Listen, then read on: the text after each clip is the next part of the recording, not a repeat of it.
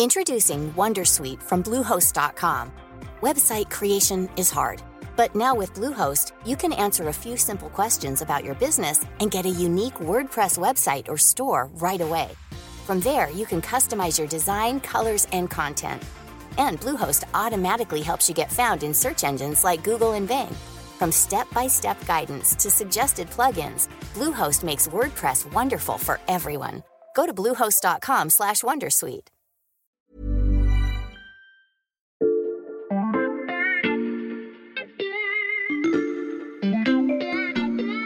Bonjour, c'est Charlotte Baris. Bienvenue dans La Loupe, le podcast quotidien de l'Express.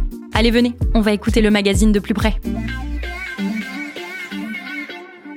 Depuis le début de la saison 3 de La Loupe, nous avons pris l'habitude de vous présenter le dossier en une de l'Express chaque semaine.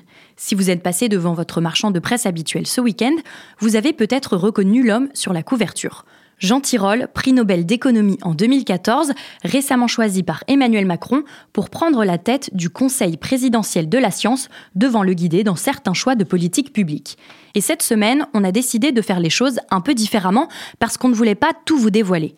L'économiste y révèle en exclusivité son plan pour résoudre plusieurs blocages à l'œuvre dans notre pays, notamment dans le domaine de l'éducation et de l'enseignement supérieur. Si vous souhaitez la lire, je vous invite à vous rendre sur l'express.fr ou à vous procurer notre dernier numéro. Mais pour continuer à vous faire découvrir le magazine, nous avons décidé de vous parler du sujet inscrit sur le bandeau jaune en bas de la une. Ce bandeau, on s'en sert chaque semaine pour mettre en avant certains dossiers d'actualité qui auraient pu figurer en couverture. Cette semaine, par exemple, il s'agit de la guerre qui oppose Israël et le Hamas.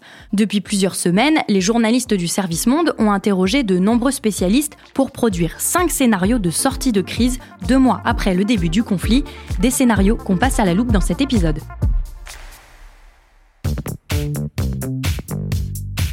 À l'Express, ils travaillent très souvent sur ce type d'analyse prospective. J'accueille Paul Véronique et Charles Laquet, journalistes au Service Monde. Bonjour à tous les deux. Bonjour Charlotte. Bonjour. Avec votre collègue Cyril Pluyette, vous avez élaboré cinq scénarios différents. On va les passer en revue, mais avant ça, est-ce que vous pouvez nous raconter comment vous les avez construits? Oui, alors il fallait surtout éviter le, côté très spéculatif dans ce genre de mhm. scénario, parce qu'on peut évidemment aller très loin, on peut prendre des risques, et, et on voulait vraiment faire un travail euh, le plus sérieux possible.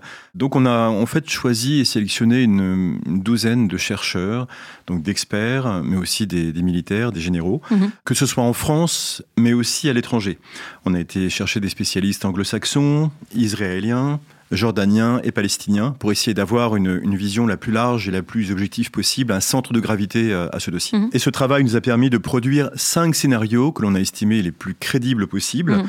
même si, on va le voir, certains sont plus probables que d'autres. Justement, je vous propose qu'on les détaille. Par où est-ce qu'on commence? Alors, à plus ou moins court terme, on peut déjà s'attendre à une poursuite euh, des combats. Euh, ça fait déjà deux mois qu'Israël a lancé son offensive sur Gaza euh, en représailles à l'attaque terroriste du 7 octobre. Et pour le moment, cette offensive ne montre aucun signe d'affaiblissement. Mmh. en résumé, notre premier scénario, c'est donc celui d'un prolongement du conflit. C'est un scénario qui n'est pas forcément à l'avantage d'Israël, parce que plus le conflit s'allonge, plus les pertes vont s'accumuler tant du côté de l'armée israélienne que des civils palestiniens. Et ça, ça s'accompagne aussi euh, de nombreuses critiques à l'international contre l'opération israélienne, qui voit de fait sa légitimité être euh, de plus en plus remise en, cause. Mmh. D'autant que cette guerre, elle a aussi un coût important pour Israël, qui mobilise de nombreux réservistes. Euh, je rappelle qu'ils font partie des forces vives du pays, et pendant ce temps, ils ne font pas tourner l'économie. Hmm. Donc Israël ne veut pas d'une guerre d'usure, mais pour l'instant, ça reste l'une des possibilités. La guerre d'usure, c'est le scénario auquel on pense en premier. En effet, quelle autre hypothèse vous avez élaborée ensuite avec vos experts? Notre deuxième scénario, c'est celui d'une occupation de Gaza par les Israéliens, euh, un peu comme ce qui s'était passé avec le sud Liban à partir de 1982. Hmm. Alors là, un petit rappel historique s'impose.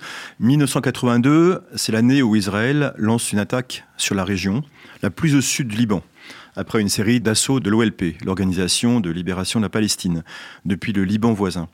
L'occupation durera 18 ans jusqu'à l'année 2000. Et donc, à quoi ça ressemblerait une occupation de Gaza par l'État hébreu aujourd'hui? Ce serait une occupation militaire euh, de facto, pas une annexion. Mhm. Euh, une fois le Hamas mis hors d'état de nuire, euh, Israël veillerait à ce que la zone reste démilitarisée. C'est un scénario que certains experts jugent très crédible et qui a aussi été évoqué par certains responsables israéliens. Mhm. cette hypothèse, elle a aussi une certaine résonance dans l'opinion publique israélienne. D'après un récent sondage, près d'un tiers de la population y serait favorable. Après, ce serait pas sans risque pour Israël non plus. Hmm. Euh, pour rappel, quand l'État hébreu s'était retiré en 2005 de la bande de Gaza, c'était en partie à cause des attaques euh, subies par les militaires et les colons israéliens. Il y a aussi un troisième scénario qui est euh, l'administration euh, de Gaza par une puissance extérieure à mhm. Gaza. Euh, une gouvernance internationale qui prendrait place dans la zone pour l'administrer, pour la gérer. C'est l'hypothèse qui a été évoquée notamment par Antonio Guterres, le secrétaire général des, Nations Unies, en novembre dernier. À Berlin, on en a aussi parlé. On pourrait imaginer une coalition d'États qui donc gérerait cette bande de Gaza où le Hamas aurait été éradiqué. On peut aussi imaginer un déploiement de casques bleus. Mhm. Mais en réalité, c'est un scénario qu'on a beaucoup de mal à, imaginer à ce stade. Beaucoup de questions restent en, suspens, euh, notamment quel pays serait prêt à y participer mhm il n'y a pas forcément de conditions euh, de sécurité qui est mise en place. Comment éviter que cette solution ne soit perçue comme une occupation de la zone, euh, ou alors que euh, les soldats qui seraient sous, sous mandat de l'ONU, par exemple, ne soient perçus comme des complices d'Israël par mmh. les Palestiniens? Donc, encore une fois, c'est une solution risquée, très floue, et surtout, je pense que hum, ça ne pourrait être qu'un préambule à un après parce que nous arrivons à cette idée et à cette nécessité que pour qu'une solution soit mise en place, il faut déjà donner un horizon politique à Gaza. Et sans cet horizon, rien ne sera possible. Paul, Charles, on a déjà passé trois scénarios en revue, et quand on suit l'actualité du conflit, il y a une autre hypothèse qu'on entend très souvent, c'est celle d'un embrasement régional où l'Iran et le Hezbollah libanais se joindraient au Hamas. Je vois que vous l'avez aussi étudié dans votre dossier. Quelle est sa probabilité? Alors là, c'est vraiment le scénario cauchemar. Mmh. Mais a priori, le risque est assez faible. Euh, aujourd'hui. Euh, selon des experts avec lesquels on s'est entretenu, si ce scénario avait dû se mettre en place, en fait, il l'aurait déjà fait dès les premières semaines du conflit, mhm. euh, c'est-à-dire dès le début de la riposte israélienne. Malgré tout, on ne peut quand même pas complètement l'exclure. On n'est par exemple pas à l'abri d'une erreur de calcul des différentes parties qui pourrait donner lieu à un engrenage et à une escalade de violence au niveau régional. Reste qu'aujourd'hui, l'armée israélienne est la plus puissante dans la région. Mhm. Euh, son budget de défense est par exemple supérieur à l'ensemble de ses voisins réunis, Iran compris. D'autant qu'Israël peut aussi s'appuyer sur le soutien de son puissant allié euh, américain. Donc lancer un conflit ouvert contre Israël serait très risqué pour le Hezbollah comme pour l'Iran. L'embrasement régional, un scénario de plus en plus improbable.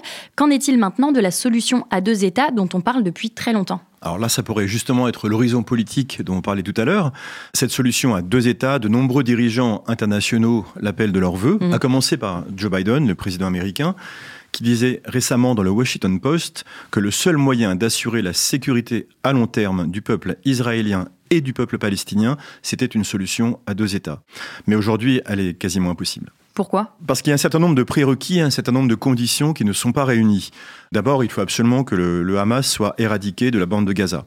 C'est la condition euh, numéro un. Mhm. Ensuite, il faudrait que l'autorité palestinienne retrouve une légitimité, ce qu'elle n'a pas aujourd'hui. Enfin, en tout cas, elle a perdu énormément de crédit, euh, tant auprès des Palestiniens que du reste de la communauté internationale.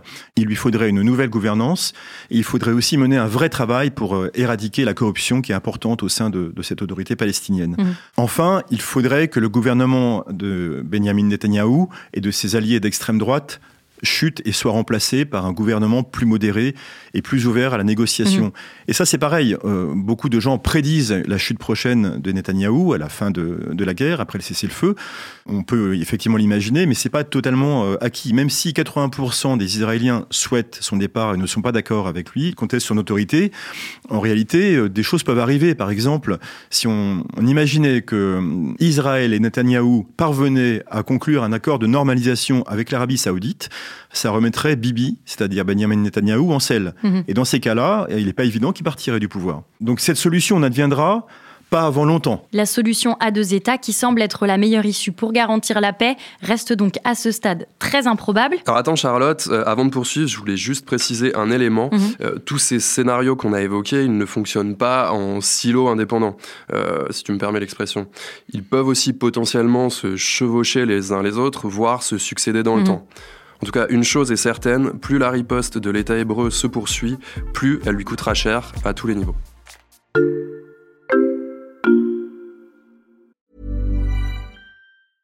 Introducing Wondersuite from Bluehost.com. Website creation is hard, but now with Bluehost, you can answer a few simple questions about your business and get a unique WordPress website or store right away. From there, you can customize your design, colors, and content. And Bluehost automatically helps you get found in search engines like Google and Bing. From step-by-step guidance to suggested plugins, Bluehost makes WordPress wonderful for everyone. Go to bluehost.com/wondersuite.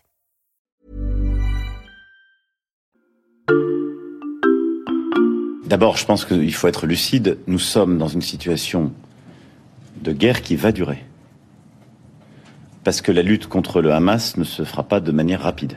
On vient d'entendre l'analyse que faisait le président Emmanuel Macron à la fin du mois d'octobre. C'est donc bien une poursuite de la guerre qui semble se profiler dans l'immédiat. Exactement. Le 9 décembre, au lendemain du veto américain à une résolution de l'ONU réclamant un cessez-le-feu humanitaire immédiat, Benjamin Netanyahou a martelé qu'Israël allait poursuivre sa juste guerre pour éliminer le Hamas. Le problème, c'est qu'Israël est encore mauvais sur ce que signifie l'élimination du Hamas. On ne sait pas exactement quel est l'état final recherché, comme disent les militaires, pour mettre fin au conflit. Oui, ça, votre collègue Corentin Pénarguer nous en a longuement parlé dans l'épisode du 8 novembre dernier. Nos auditeurs peuvent le retrouver sur leur plateforme d'écoute. On le sait donc, le risque pour Israël, c'est que le coût humain et diplomatique de sa riposte augmente de manière exponentielle. C'est ça. Je vais reprendre une expression de Lloyd Austin, le secrétaire à la défense des États-Unis, qui résume bien ça et qu'on a repris dans notre dossier. Mhm. Donc je le cite Israël risque de transformer une éventuelle victoire tactique en défaite stratégique. Tactique d'un côté, stratégique de l'autre, qu'est-ce qu'il veut dire exactement? Alors, dans l'art de la guerre, il y a différents échelons euh, politique, stratégique, opératif, tactique. Mhm. Alors, l'échelon tactique, c'est un échelon de moyen terme, proche du terrain. C'est-à-dire comment Israël s'organise pour gagner la bataille et à terme remporter la guerre. Mhm. La stratégie, c'est l'objectif à plus long terme. Ce que veut dire Lloyd Austin, c'est qu'Israël achèvera peut-être une victoire militaire en obtenant d'une manière ou d'une autre la défaite du Hamas, mais qu'il risque de s'embourber s'il ne planifie pas l'après. Mhm. On retrouve encore cette idée d'horizon politique indispensable. D'après Austin, le centre de gravité d'un conflit comme celui-ci, c'est la population civile, voire l'opinion publique internationale. Mhm. Plus le conflit dure, plus le traumatisme est grand pour les civils, et plus il sera compliqué de construire une paix pérenne. La construction d'une paix pérenne, c'est justement ce qu'explore Jean-Yves Le Drian dans une interview qui conclut ce dossier. Pourquoi avoir décidé d'interviewer l'ancien ministre? Parce que Jean-Yves Le Drian est resté 5 ans à la tête du ministère de la Défense et 5 ans aux affaires étrangères. Il a une expertise que peu d'hommes politiques ont en France sur ces terrains et il connaît, même aujourd'hui encore, très bien la région. Mhm. Récemment, il a été nommé envoyé personnel pour le Liban par Emmanuel Macron, puis directeur de l'agence Afaloula, une agence de coopération franco-saoudienne.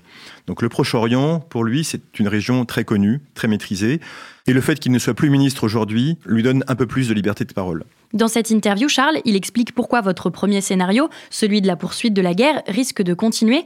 Il fait part de son inquiétude et il appelle vivement à un cessez-le-feu. Mais surtout, il détaille les conditions d'une paix durable. Quelles sont-elles selon lui? Ben, Pour qu'il y ait une paix durable, il faut à la fois qu'Israël ait le droit à sa sécurité, c'est vraiment la condition première, et que les Palestiniens aient le droit à un État. Mhm. Il faudra aussi que les Israéliens et les Palestiniens apprennent à se refaire confiance. Et ça, ce sera certainement le plus difficile, avec une population israélienne évidemment traumatisée par les attaques terroristes du 7 octobre, et des Palestiniens par les représailles et les bombardements de l'État hébreu. Tant que ces conditions ne seront pas respectées, il n'y a pas de paix possible. Les conditions de la paix au Proche-Orient d'après Jean-Yves Le Drian, c'est au programme de votre dossier dans l'Express cette semaine.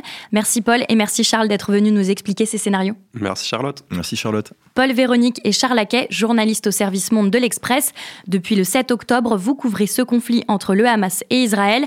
Chers auditeurs, pour en découvrir un peu plus sur les différents scénarios qu'ils ont dessinés, je vous invite à vous procurer notre dernier numéro ou à vous rendre sur notre site l'express.fr. L'abonnement numérique est au prix d'un euro pour deux mois en ce moment. Et pour ne rater aucun épisode de La Loupe, pensez à vous abonner sur votre plateforme d'écoute favorite, qu'il s'agisse de Spotify, Deezer ou Apple Podcast par exemple. Vous pouvez aussi nous mettre des étoiles, nous laisser un commentaire ou même nous écrire un mail à l'adresse suivante laloupe@l'express.fr. Cet épisode a été écrit par Mathias Pengili, monté par Léa Bertrand et réalisé par Jules Cro. Retrouvez-nous demain pour passer un nouveau sujet à la loupe.